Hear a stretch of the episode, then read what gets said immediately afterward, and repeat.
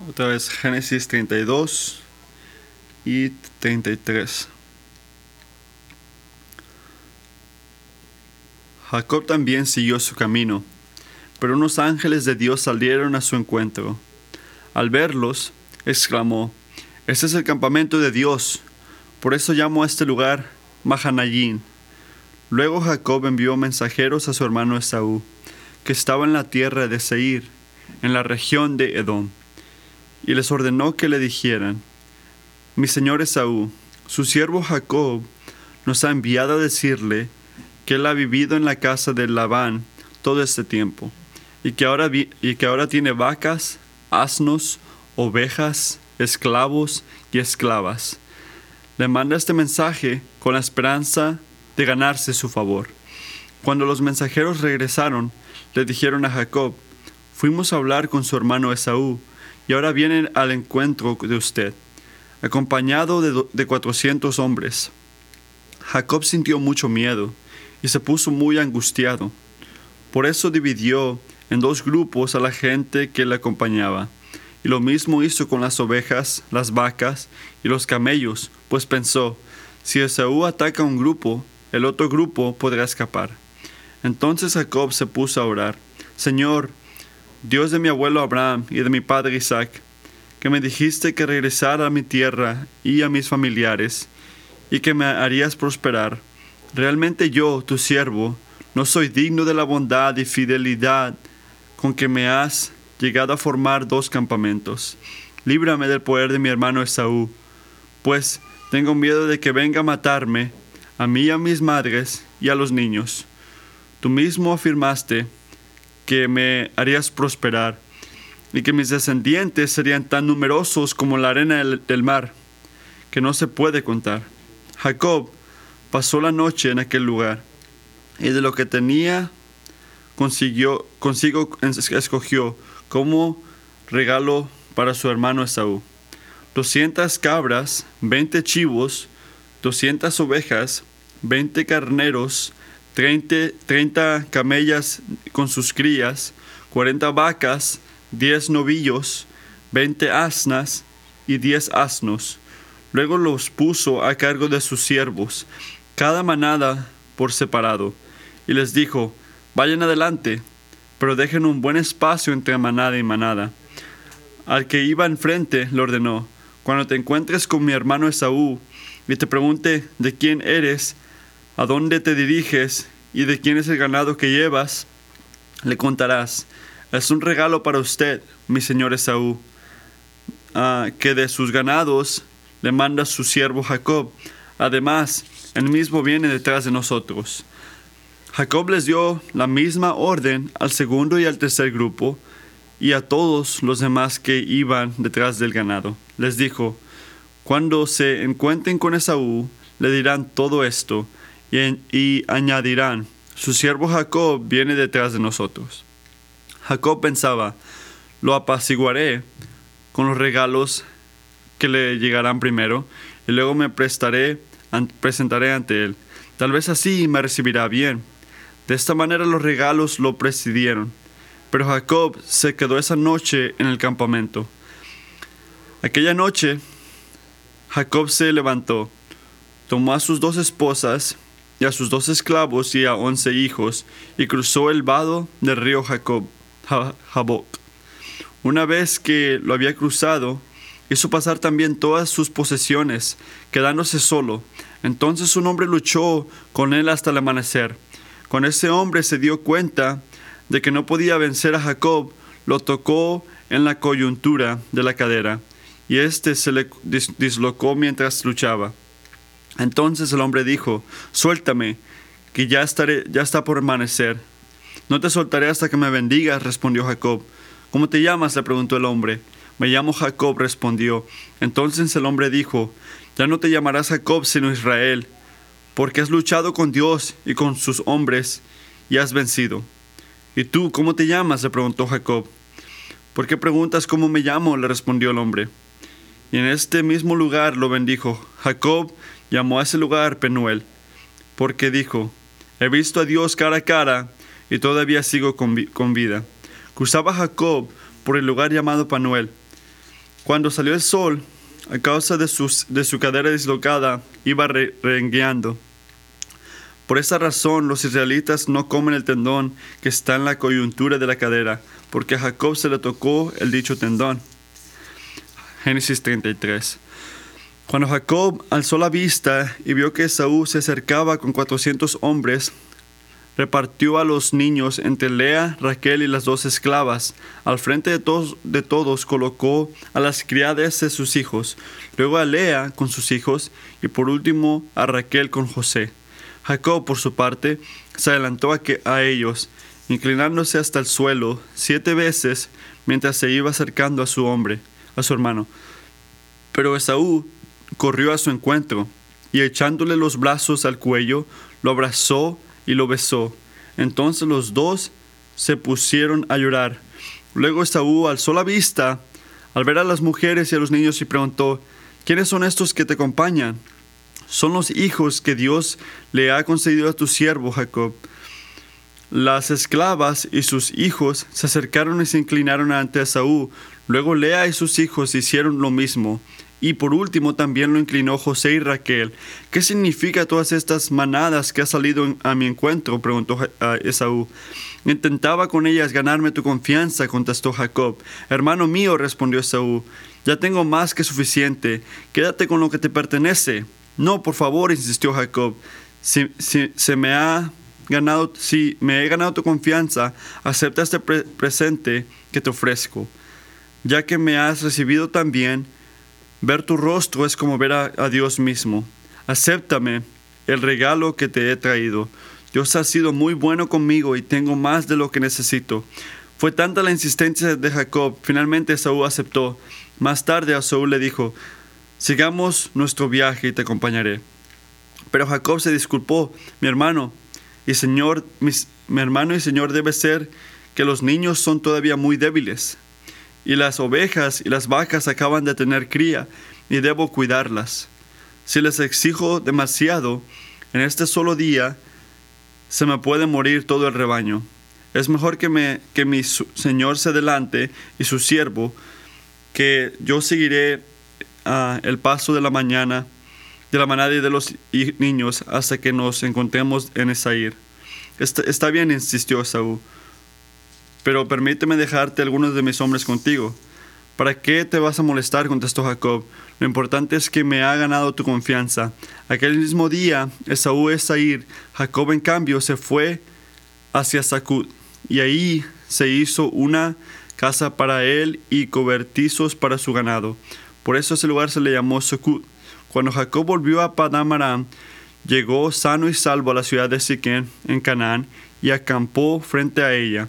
Luego, por cien monedas de plata, les compró una parcela a los niños de Hamor, el padre de Siquén, y ahí instaló su, campa, su carpa. También construyó el altar y lo llamó el Elohe Israel. Hay un libro que escribe J.A. Par- Parker que llama que ser débil, débil es la manera. Y habla de una, una película donde alguien le pregunta a otra persona que le dice, ¿de qué te preocupas? Y la persona respondió, yo me siento inferior. Y Lucy dice, no te preocupes. Mucha gente tiene ese sufrimiento, que se sienten inferiores. Que son inferiores, dice Charlie. No dice Lucy. Que tú eres inferior. ¿Verdad? Creo que muchos de nosotros podemos sentirnos como Charlie Brown en esta ocasión. Y así me sentí yo cuando leí esto. Nos- no nos gusta sentirnos débiles.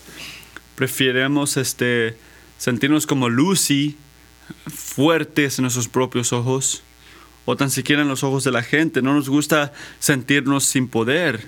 Nos gusta sentirnos que tenemos control, que estamos arriba de las cosas, que todos estén de acuerdo. Y yo diría que parte de esto, de sentirnos fuertes, es algo bueno. Es algo bueno. Es un buen deseo de sentir la vida como Dios nos creó. Así que, en otras palabras, la parte buena es que no nos hizo Dios con cuerpos que se le olviden las cosas o que no sirva la mente. Muchas de nuestras debilidades es un resultado de vivir una vida en un mundo quebrantado que está lleno de pecado. Esa es parte de nuestra existencia. Así que parte de nuestro sufrimiento para querer ser fuertes es porque queremos la redención. Queremos que Dios haga bien lo que está mal y eso es algo bueno. Pero yo diría que la mayoría de nuestro deseo de ser fuerte no, no es algo bueno, es algo malo. Porque yo pienso que más que una vez, no nada más queremos redención o no queremos la redención, pero queremos dependencia. Queremos control. Pasamos nuestras vidas queriendo ser la persona autosuficiente, cuando en realidad somos qué? Somos criaturas. Dependemos en Dios. Dios te crió, no has de saber eso tú, pero escucha esto, Dios te crió a ti para necesitarlo a Él, para buscar de Él, para buscar tu fuerza, tu sabiduría, tu gozo en Él y Él solamente. Así que la debilidad en esa manera no es un problema que eliminamos, es una fuerza que podemos agarrar en Dios, una gran diferencia entre esas dos actitudes. Así que J. Parker dice que este, la verdad, sin embargo, es que en muchos aspectos y ciertamente en asuntos espirituales, todos somos débiles, débiles, inadecuados y debemos enfrentarlo. El pecado que interrumpe todas las cosas relacionales nos ha inhabilitado a todos en general. Necesitamos ser conscientes de nuestra limitación y dejar que esta conciencia trabaje en nosotros con una humildad y desconfianza en nosotros mismos y una comprensión de nuestra indefensión por nuestra cuenta. De este modo podemos em, aprender nuestra necesidad de depender en Cristo, nuestro Salvador y Señor, en cada giro del camino, para practicar esa dependencia como uno de los hábitos constantes de nuestro corazón y de este modo descubrir lo que Pablo escribió antes de nosotros. Cuando soy débil, entonces soy fuerte. Pablo descubrió algo, que Dios dejó que Jacob lo llevó en un camino para poder descubrir, y quiero que Dios quiere llevarnos a todos nosotros a, través de estos versículos para descubrir esto. La salvación, la salvación no es para los valientes, sino para los débiles que dependen de la misericordia de Dios. Repito, la salvación no es para los valientes que se creen fuertes en sí mismos, sino para los débiles que dependen de la misericordia de Dios. Así que vemos que la salvación no viene para la gente que son fuertes, sino que lo aceptan, aceptan esa debilidad y que buscan la misericordia de Dios. Estos dos capítulos se tratan de esto. En el reino de Dios son los débiles los que avanzan. Son los que están con Dios. Y estos dos capítulos hablan de las debilidades y los que vemos en el reino de Dios. Así que quiero mirar ¿Cómo se ve esta debilidad? Miren el sermón así. Que marca a la gente débil que están en el reino de Dios. Si la salvación no viene para los valientes o los fuertes, sino los que son débiles y que buscan la misericordia de Dios, ¿cómo, cómo se ven esa gente? Porque son unas cosas que dice uno que es muy fácil decir, oh sí, hay que ser débil, hay que buscar al Señor, bla, bla, bla. Pero ¿cómo se ve eso? Te voy a dar tres puntos, tres puntos. El punto número uno. Esas personas responden a sus circunstancias a luz de las promesas de Dios. Responden a sus circunstancias a luz de las promesas de Dios. Así que los primeros 21 versículos se tratan de esto. Jacob acaba de terminar 20 años de trabajar para Labán y ahora este, Jacob es un hombre rico. Por la misericordia de Dios tiene mucho ganado, tiene niños y esclavos y va en camino a Canaán. que fue la tierra que le prometió Dios, que le dijo que regrese.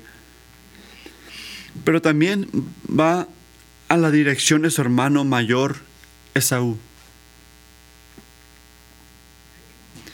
Hace unas décadas, Esaú juró que iba a matar a Jacob.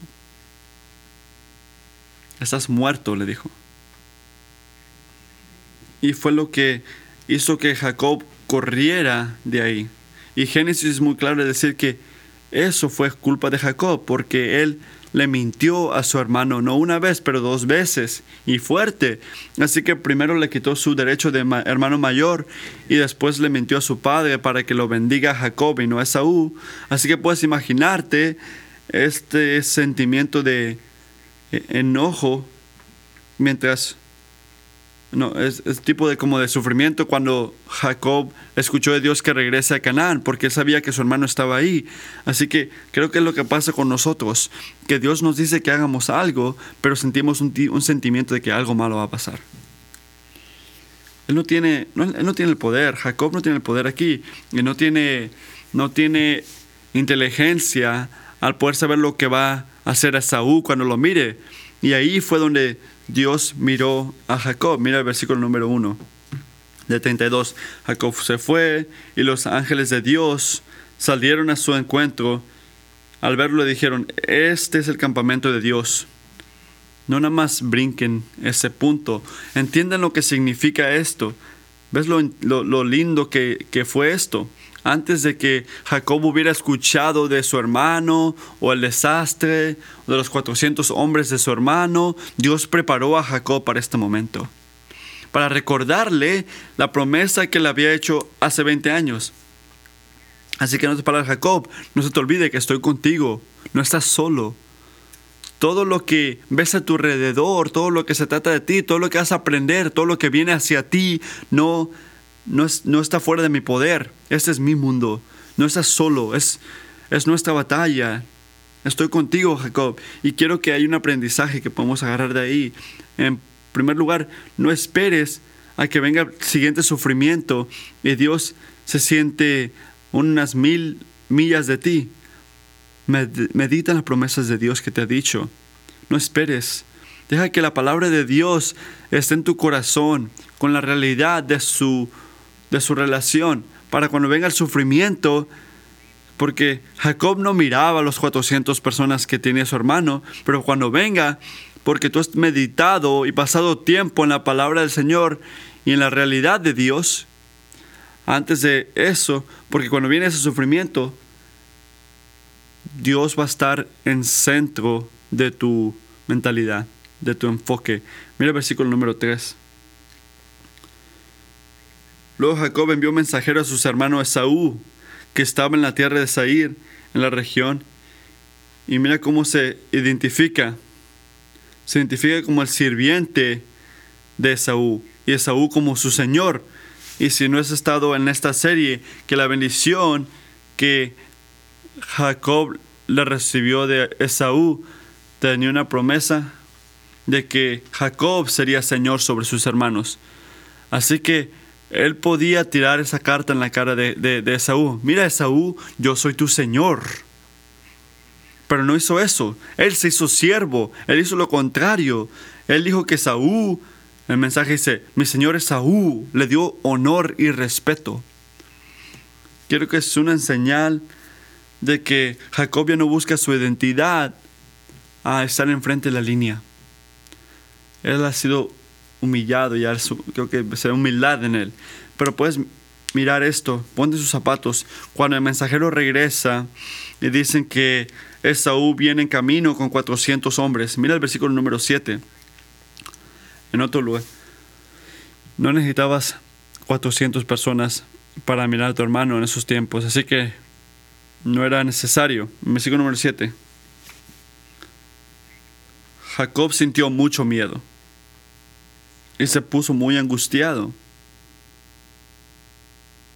Así que, ¿qué hace?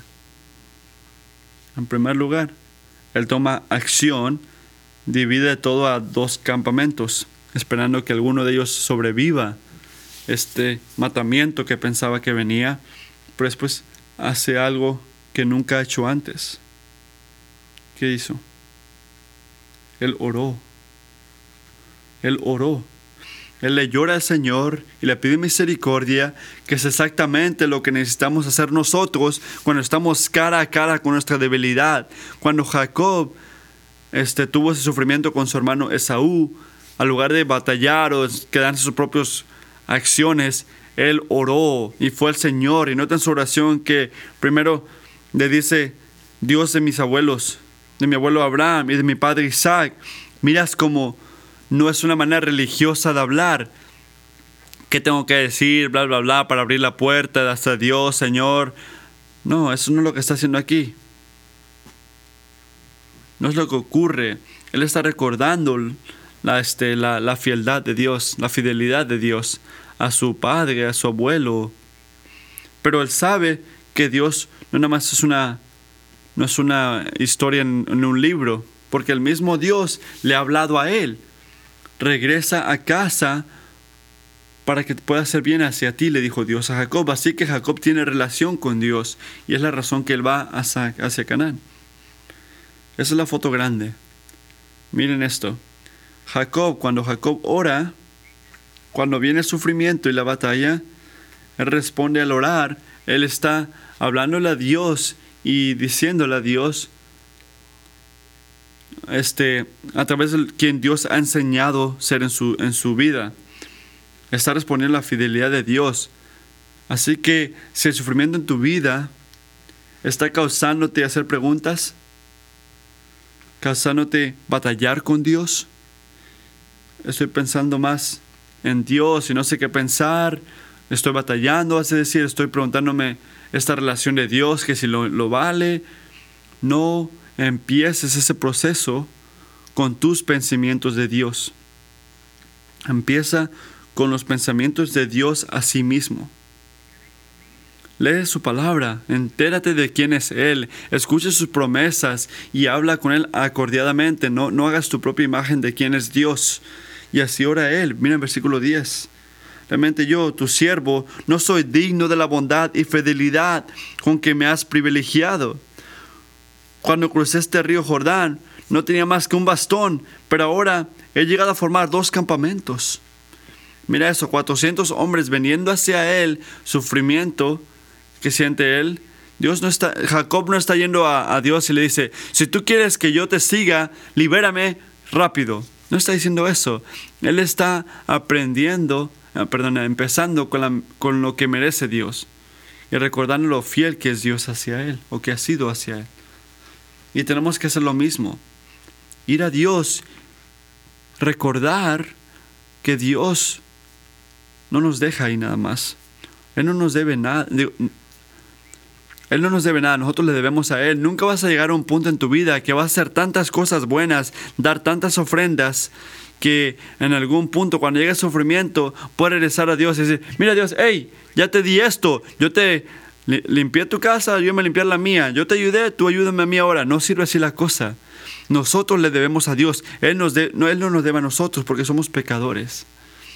Lo desobedecimos y fuimos contra su autoridad y tenemos que orar acordiadamente, no con arrogancia, sino con humildad de la gente que saben que necesita misericordia. No merecemos la bondad de Dios. Y esa humildad es crítica, porque es en esa humildad que la fe puede crecer. Si no tienes esa humildad, estás diciendo a Dios, dame lo que merezco porque yo hice cosas buenas hacia ti. La fe nunca va a crecer así. Porque es orgulloso, no es humilde. Miren las últimas dos palabras. Dice que ahora soy dos campamentos. Fui tan humilde ante eso. Eso, eso me humildó. Porque está diciendo, Señor, tú has sido tan bien hacia mí. Ahora tengo dos campamentos con gente y posesiones. Pero ¿por qué me ayudó a mí? Porque yo pienso que yo hubiera reaccionado diferentemente a esa realidad. Que escucha así, la única razón que yo soy dos campamentos al, lugar de uno, es porque mi hermano Isaú va a venir a matarme, así que ayúdame Dios porque me van a matar.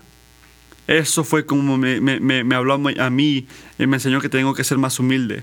Él ve el peligro, él ve el sufrimiento que viene, puede venir. Pero escucha, amigo, Jacob no deja que el temor, el- la preocupación gobiernen su respuesta hacia Dios. Él lo agradeció. No dice temor, preocupación, dame lo que tengo que decir, lo que tengo que hacer ahorita. Estoy escuchándote a ti, temor, estoy escuchándote a ti, sufrimiento. No, ¿qué hace? Mira sus circunstancias y ve lo bueno que es Dios y el amor, que la fidelidad que ha recibido a Dios. No mira los dos campamentos y dice, ah, yo quisiera tener nada más un campamento para no preocuparme tanto ahorita. Ve las dos y dice, eso, interpretación es una interpretación que, ve la, que podemos ver la, la misericordia de Dios. Señor, ahora soy dos campamentos, tengo tanto. Está viendo sus circunstancias al hablar de lo bueno que es Dios y responde basado en las promesas de Dios. Mira el versículo 11. Él habla muy claramente y es muy bonito la manera que confía en Dios. Lí- Líbrame del poder de mi hermano Esaú, pues tengo miedo de que me venga a matar a mí y a las madres y a los niños. Líbrame del poder de mi hermano. Mira eso.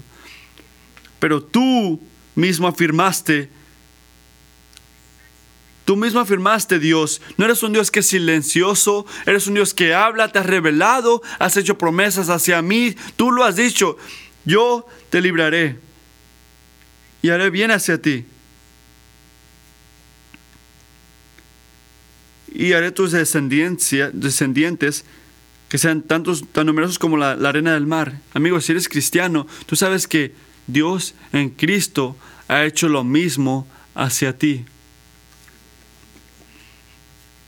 Tú puedes ir a Dios, hablar de tu debilidad, interpretar esa situación y responder a esa situación a través de sus promesas, porque Él te ha hecho las mismas promesas a ti en Cristo. Salmo 31, 19.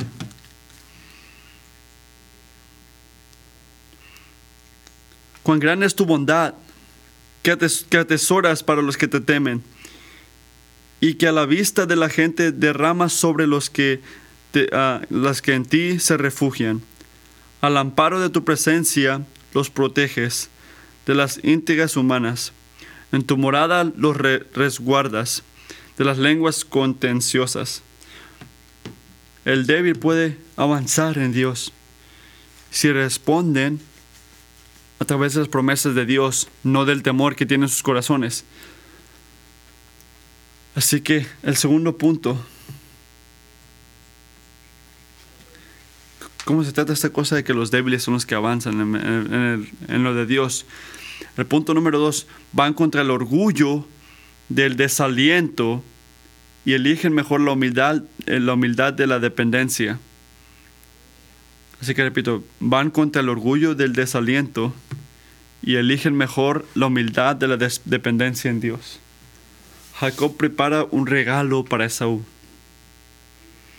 Aunque es más que un regalo. Fue fue algo exageradamente son 550 animales. Fue exagerado. Los camellos en estos días eran como Ferraris. Era gente, ni los ricos tenían camellos en esos tiempos. Y Jacob, te toma muchos de mis camellos. En versículo número 20, si ves ahí, nos da como una manera de ver por qué hace Jacob todo esto. ¿Cuál es su punto Puede decir, lo apaciguaré con los regalos que le llegarán primero y luego me presentaré ante él. Tal vez así me reciba bien. ¿Qué tipo de hombre habla así? Es una respuesta de un hombre que siente el peso de su pecado. Siente el peso de su pecado. Ha ido de yo merezco todo a decir, ¿sabes qué? Me equivoqué. Él siente eso. Y su regalo es como una restauración que quiere hacer. Se ve cómo se siente mal, que, quiere arrepentirse, que quiere pedir perdón, perdón. Como para restaurar la bendición que recibió hace mucho tiempo. Pero antes de que Jacob mire a Esaú, Dios se encuentra con Jacob otra vez. Y por segunda vez. Y es por esto, porque el favor que Jacob necesita no es el, el, favor de Esaú, necesita el favor de Dios. Así que es oscuro y Jacob está solo y de repente un hombre viene hacia él y pelea con él. No quiero actuar eso, pero pueden imaginarse. De una manera muy verdadera, Jacob ha estado batallando toda su vida, luchando, metafóricamente. Él está yendo contra toda la manera que él, buscaba merecerse la bendición de Dios y vemos los últimos capítulos y esa tentación de por vida que ha tenido de, de crear a través de su propia fuerza, su fe, su regalo, que solo puede ser recibido como una gracia de Dios Vemos este me, este, recordé de eso en el versículo 22. Inicialmente no sabemos nada de esta persona que quiere atacar a Jacob. Hay mucho mis, hay mucho, mucho, muchas cosas que no sabemos en esta parte. Sabemos que fue largo, que fue doloroso y continúa hasta el 24, hasta que al amanecer, cuando el hombre vio que no le podía vencer a Jacob, tocó le tocó la coyuntura de la cadera y ésta se le dislocó mientras luchaban. Cuando ves la, el hebreo, no es algo violento como lo tocó, es un toque. Y como alguien leyendo, leyendo te preguntas, esto, eso no se ve ordinario. Eh, ordinario. Nuestra suspensión, suspensión eh, podemos ver en el versículo 28 que vemos que, que Dios está batallando con Dios en forma de hombre.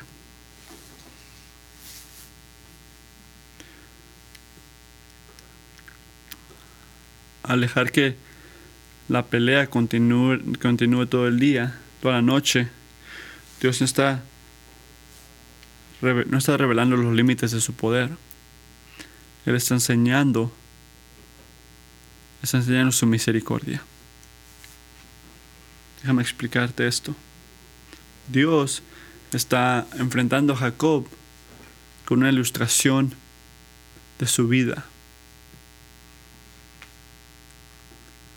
Es como darle a repetir. Sabes que en las fotos, mira, ven, esta, como la gente en el Facebook, mira esta foto de hace un año.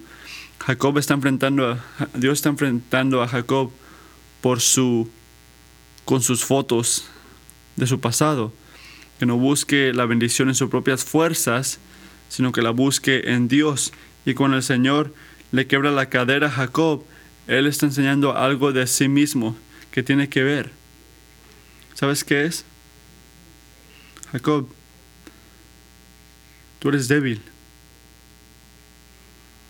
Jacob, eres débil. eres débil. Por toda tu vida, tú has pensado que eres fuerte, pensabas que eres suficiente, que tú puedes hacerlo en tus propias fuerzas, pero no, eres débil. Tu, fuerte, tu fuerza es poca.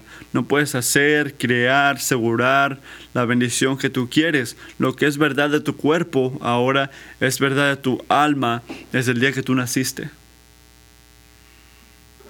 No puedes ganar, Jacob. Debes estar gozoso que acaba de tocar tu alma.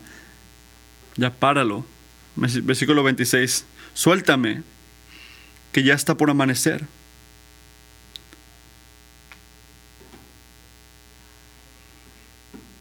Ahí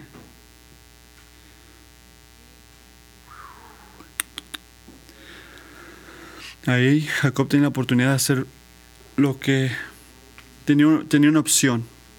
Cuando, tenemos, cuando estamos frente a frente a nuestra debilidad, tenemos una opción. Ahí puedes ver que Dios le dice a Jacob, suéltame, que ya está por amanecer. Es donde Dios estaba confrontando a Jacob diciéndole, sométete ante mí. Pero Jacob respondió, no te soltaré hasta que me bendigas. Él se sintió fuerte. Nosotros nos sentimos fuertes, pero no lo somos. Y es tan claro aquí. Hemos fallado. Si yo hubiera hecho esa opción de someterme ante el Señor, si yo me hubiera casado con esa persona, es decir, tomado ese trabajo,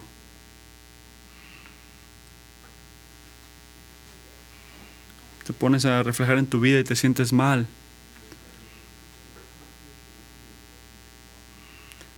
¿Cuál es la asunción tras esa interpretación? Piensa conmigo. La asunción bajo esta interpretación es que es una persona, es una persona arrogante que si yo hubiera hecho esto, hubiera sido fuerte, todo hubiera estado bien. ¿Ves el problema ahí? Que pensamos que podemos hacer las cosas en nuestras propias fuerzas, en nuestras propias decisiones. Vemos orgullo en nuestros corazones. Orgullo que, aunque ya perdimos la batalla, seguimos agarrarnos a algo que si, me, si hago esto, si hago esto, puedo ser fuerte según tú. Y eso es arrogancia, es orgullo. Y gracias a Dios, Jacob no hizo esa decisión en ese momento cuando estuvo frente a frente contra Dios con su debilidad.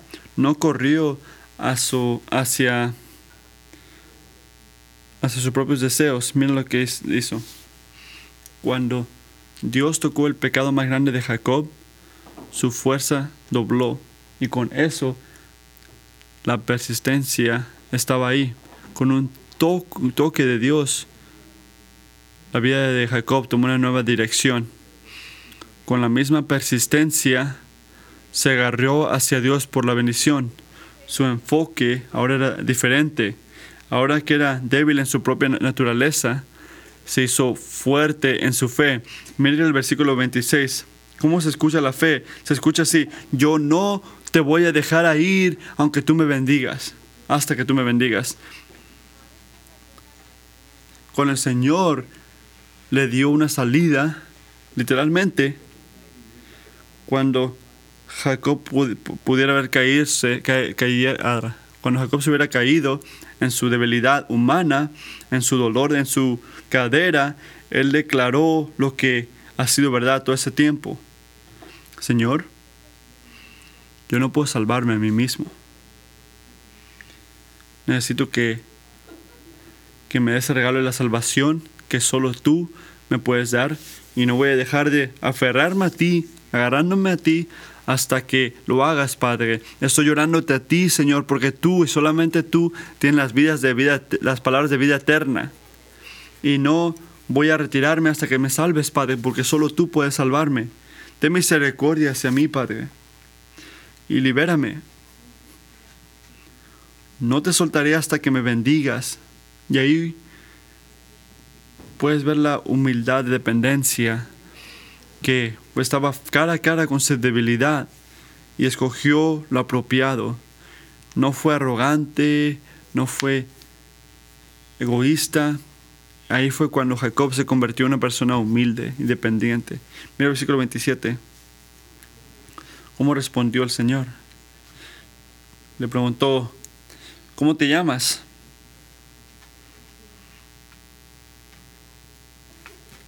Es otro momento donde, el Señor no preguntó porque era ignorante, sino porque, porque sí preguntó. Él preguntó porque Jacob necesitaba aceptar algo de sí mismo. Él necesitaba aceptar la razón por la cual él quería la misericordia de Dios, la bendición de Dios. Era porque él era un Jacob.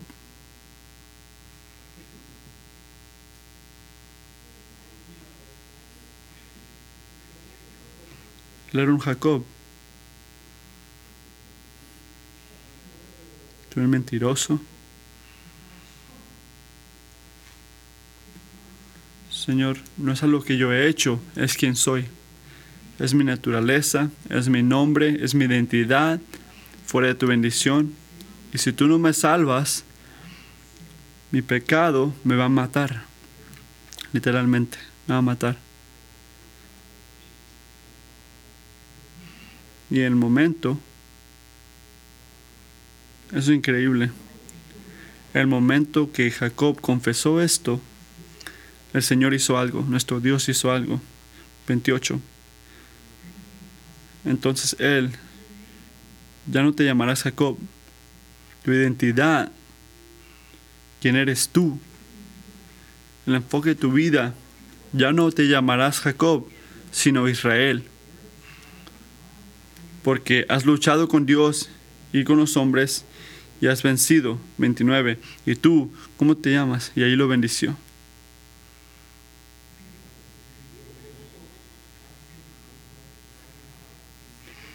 Yo pensé que teníamos que no teníamos que hacer esto. Y ten cuidado, piensa cuidadosamente aquí. El Señor nada más le dio un nuevo nombre. Nada más una nueva identificación. Él le dio una nueva identidad. Y esta identidad, él luchaba con Dios. Haría dos cosas. En primer lugar, que hablaba de la, lo débil que es él porque ve que fe en Jacob no le ha llevado a ningún lado, pero hay bendición de buscar bendición en su fe en el Señor. Jacob nunca seguía, nunca recibía la, la gloria, pero Dios siempre la recibe. Él siguió en fe en su momento más débil, cuando se sentía incapaz de salvarse a sí mismo y lloró al Señor, el Señor lo salvó a él y lo bendició. Jacob finalmente pudo buscar de Dios ahí, pero no buscó sus propias fuerzas, no buscó su sus fortaleza, él confió en el Señor ahí. Él tuvo fe. ¿Pero por qué? Porque en su debilidad él buscó la misericordia de Dios y no dejó ir. Se aferró al Señor. El punto. Los débiles y que se agarran a la fuerza de Dios pueden recibir victoria en Dios. Así que, ¿cuál escoges tú? Todos somos Jacob. Todos somos débiles. No nada más necesitamos ayuda. Somos pecadores completamente. Dependemos en el Señor para que nos salve nuestros pecados, que nos separa de Él, para que podamos verlo a Él cara a cara y poder vivir. Y eso es lo que hace Jesucristo si dejas tus pecados atrás y llorar hacia Él, Jesucristo te salvará a ti. Así que, ¿qué tienes que hacer tú? Tienes que agarrarte a Cristo, aferrarte a Él y dejar y no te, no te dejes ir de Él hasta que el día de salvación. Y no vas a ser liberado de la manera que tú crees, la manera que tú quisieras, el tiempo que tú quisieras. De repente vas a seguir sufriendo en este mundo, de repente vas a seguir renqueando como lo hizo Jacob pero a esto es un regalo de Dios, porque te recordará lo que siempre ha sido verdad. Yo soy débil. Yo soy débil. Pero si te aferras a Dios, la salvación va a venir. Tienes que ir contra el orgullo y agarrarte a las promesas de Dios. El último punto. Así que los, el último es este, reciben la liberación de Dios como una expresión de lo bueno que es Dios. Reciben la liberación de Dios como una expresión de lo bueno que es Dios. Así que ahora estamos viendo al, al capítulo 33. Jacob es una foto de la debilidad. Así lo ven. Está lleno sin dormir, está cansado y rengueando. Y viniendo hacia él está un hermano enojado con 400 personas que no tienen muchos sentimientos hacia Jacob. Esta es una buena foto de la debilidad. No ha dormido, la cadera está rengueando y su hermano está enojado. Pero en la foto de Dios, ahí Jacob era fuerte porque se aferró a Dios. Pero nota esto, mira el versículo número uno. Su fe no lo libera del sufrimiento. Él levanta sus ojos, Génesis 33, 1, y ve que viene Saúl y 400 hombres con él. No esperamos muchas veces lo contrario, esperamos, Señor, yo sé que en el pasado yo estaba batallando con mi debilidad, era arrogante, pero ahora lo estoy haciendo, ahora yo he tenido mi momento, ya entiendo, ya escogí estar contigo, ya. ¿Por qué estoy sufriendo todavía? Somos impacientes. Es como que, bueno, la fe entonces hará que Dios haga lo que yo quiera. Pero Dios nunca nos debe nada. Siempre le debemos a Él. Dios no agarró a Esaú fuera de la foto porque quería enseñar su fieldad a Jacob y para enseñar su poder y enseñar que la bendición que recibió el versículo 29 no fue una mentira, es verdad, como las 400 personas que vienen hacia ti ahorita. Dios quiere enseñarle eso, no quería sacar a Esaú. Y si miras ahí al principio, Jacob todavía está escogiendo los favoritas. Las servientes enfrente, la esposa preferida en la parte de atrás, así que todavía está batallando.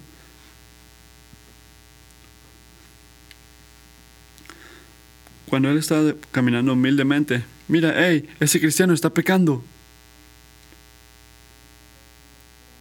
De repente ellos también están siendo humillados. No sabes tú. Estamos siendo trabajados, no juzgues. Jacob, la resolución, la, resolución llega repito. Mira el capítulo, versículo 4.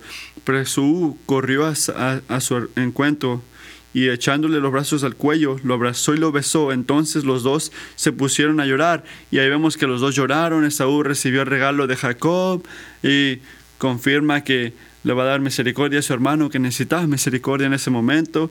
Y Jacob no podía parar, pero para conectar a esto. Mira el versículo 10. Yo he visto tu fidelidad, le dice. Ya que me has recibido también Ver tu rostro es como ver a Dios mismo. No está hablando, no está hablando de una manera tonta. Él está hablando de una manera muy directa. No está diciendo que cuando yo miré a ti pensé que era como ver a Dios. No, porque él estaba cara a cara con Dios. Y Dios le salvó la vida y ahora está cara a cara con Esaú. Y Esaú igualmente le dejó la vida. Así que por todos lados Jacob ve mucha misericordia misericordia de Dios, misericordia de Saúl, misericordia de debilidad, y recibe la bondad de su hermano como una expresión de lo bueno que es Dios. Si ves el versículo 11, ves que Jacob le da la, todas las fuerzas, toda la bendición, perdón, a la gracia de Dios. Dice, acepta el regalo que, que te he traído. Dios ha sido muy bueno conmigo y tengo más de lo que necesito. ¿Ves eso? ¿Ves eso que esto es algo muy grande? vemos cómo ha sido transformado Jacob, porque es lo mismo que usa en el versículo 27, 35 y 36, donde Jacob roba la bendición de su hermano. ¿Cuál es el punto aquí? Cuando Dios levanta, despierta la fe en la gente, ¿Sabes lo que ya no tenemos? Lo que no tenemos que hacer. No tenemos que correr, correr intentando impresionar a la gente para sentirnos superiores hacia alguien. Somos libres. Somos libres como recibiendo las bendiciones de Dios, mereciendo su misericordia para que la otra gente pueda recibir esa bendición. Así que Jacob intentaba robar bendición antes y ahora está dando bendición. Y así es como trabaja la fe en Dios. Y se convierte como algo que empieza como orgullo Empezó como orgullo, Dios lo transformó en humildad. Yo necesito misericordia. No nada más de Dios, sino de mi hermano también. Piensa esto. Gente que son autosuficientes, arrogantes, nunca me ah, confiesan que necesitan misericordia. La gente de Dios sí. La gente de Dios entiende que necesita misericordia porque vivimos con un entendimiento de lo misericordioso que es Dios hacia nosotros. Y por esa razón, los gentes genuinas son llamados a ser humildes cuando ven que la gente está pecando, porque ven que ellos han recibido misericordia también. Vemos que es favor inmerecido. Y en, en, versículo número 8 vemos la misericordia y el favor que hemos recibido de gente que no merecemos. Un cristiano no esconde su debilidad al agarrarse a la superioridad. Confesamos lo débil que somos, buscamos comunidad, compartimos lo débiles que somos confiando que Dios nos va a liberar de ese pecado o de esa debilidad. No importa lo que haga la gente, lo que diga la gente, lo que piense la gente, porque la salvación no viene de la gente, no es para la gente que son fuertes o que se sienten fuertes, sino para la gente que aceptan que son débiles y que buscan la misericordia de Dios. Así que tomen eso la otra vez que una persona te corrija. Los débiles recibirán la misericordia de Dios. Termino con esto. En Génesis 33, 18, mira ahí. Jacob regresa a Canaán. Dios le prometió que iba a regresar a casa. Él le dijo esto. Pero también no dejó que Jacob entre como Jacob. Lo llevó a un punto donde él podía buscar de Dios para bendición y salvación, al lugar de querer buscarlo por sí mismo. Él enseñó a Jacob lo que significaba recibir la gloria a través de Dios en su debilidad, porque era cuando Jacob era lo más débil que Dios enseñó lo fuerte que es Él. Y es lo que se trata este Evangelio, el Evangelio de Dios, de Jesucristo. Es su vida, su muerte, su resurrección, son todo de salvación, de pecado y de muerte, victoria sobre estas cosas a través de la debilidad. No porque la debilidad es una manera secreta de poder encontrar tu fuerza, sino porque la debilidad, la debilidad confesada, debilidad que se busca la misericordia de Dios, es una es un prerequisito para experimentar, experimentar la, la, misericordia de Dios. Vamos a ver Zacarías 4 dice, así que el ángel me dijo, esta es la palabra del Señor para Saraboel. No será por la fuerza ni por ningún poder, sino por mi espíritu, dijo el Señor Todopoderoso no por fuerza, no por poder, sino por mi espíritu. Todos somos débiles, pero la buena noticia de Génesis 33 y 32 es que la salvación no viene para la gente que se sienten fuertes, sino para los que saben que son débiles y que buscan la misericordia de Dios. Dios se hizo para Jacob no nada más su, el, el Dios de su abuelo, el Dios de su papá, al final del capítulo se hizo que Lohe Israel, el Dios de Israel, su Dios, el Dios de Jacob y mi Dios. Jacob no hizo a Dios Dios. No igual como tú pudieras esta mañana ser Dios Dios al creer en Él, sino Jacob escogió confiar en Dios en medio de su sufrimiento. Y cuando hizo esto, y solamente cuando hizo esto, él pudo sentir, experimentar a Dios como el Salvador que es. Hay que orar esto.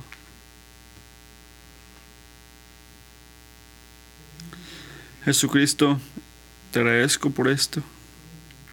Gracias por, por la manera que esta palabra nos hace humildes nos confronta con la realidad de la debilidad. Padre, tú sabes que vivimos en un mundo donde mucha gente que no te conocen y que no tiene interés en conocerte son mejores de los cristianos en este cuarto y las iglesias de ser débiles, que son honestos de su debilidad. Pero tú, Padre, tú nos adviertes, tú nos instruyes en esos capítulos que la salvación, la bendición, no es un resultado de decir, ¿sabes qué? Sí, estoy mal, soy débil. Es la bendición de responder a eso, al aferrarnos a tu misericordia. Oro, Padre, que tú esta semana